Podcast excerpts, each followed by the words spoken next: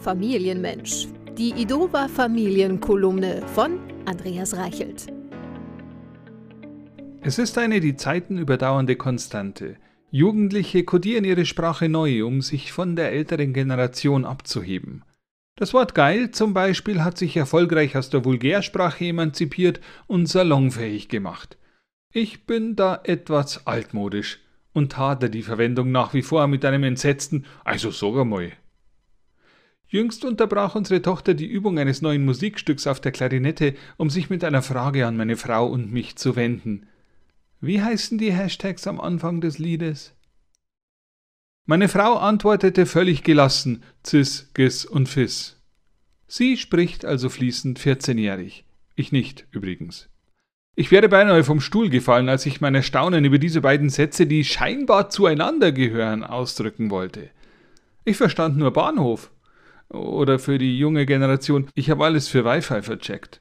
Okay, ich muss an meiner Jugendsprache noch feilen, ich sehe es ein. Meine Frau versteht meinen Blick und attestiert sich eine Ansteckung mit dem Jugendsprachvirus. Das Schlimmste ist, ich habe sofort gewusst, was sie mit Hashtags meint. Ja, die Internetsprache scheint gutes Deutsch zu verdrängen. Die kryptischen Buchstabenkolonnen, die mir meine Kinder manchmal auf WhatsApp schicken, entschlüsseln sich nicht von selbst. Immer wieder muss ich sie googeln, um die Nachrichten zu verstehen. Und tatsächlich ergibt das auch immer einen Sinn, zumindest im Rahmen der mäßigen Sinnhaftigkeit Jugendlicher. Dass diese Begriffe aber auch in gesprochene Dialoge Einzug halten, überrascht einen Goethe-Fan wie mich doch sehr. Statt der war gut, reagieren die Kinder mit LOL auf einen gelungenen Scherz. Das Alek, der war gut als Steigerungsform, ist einem Rofel gewichen.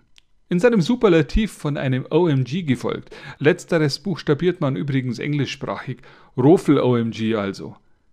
Ich reagiere mit einer Facepalm, um im Jargon zu bleiben. Der Gebrauch von Messenger-Diensten und Handys ist also doch nicht frei von Nebenwirkungen.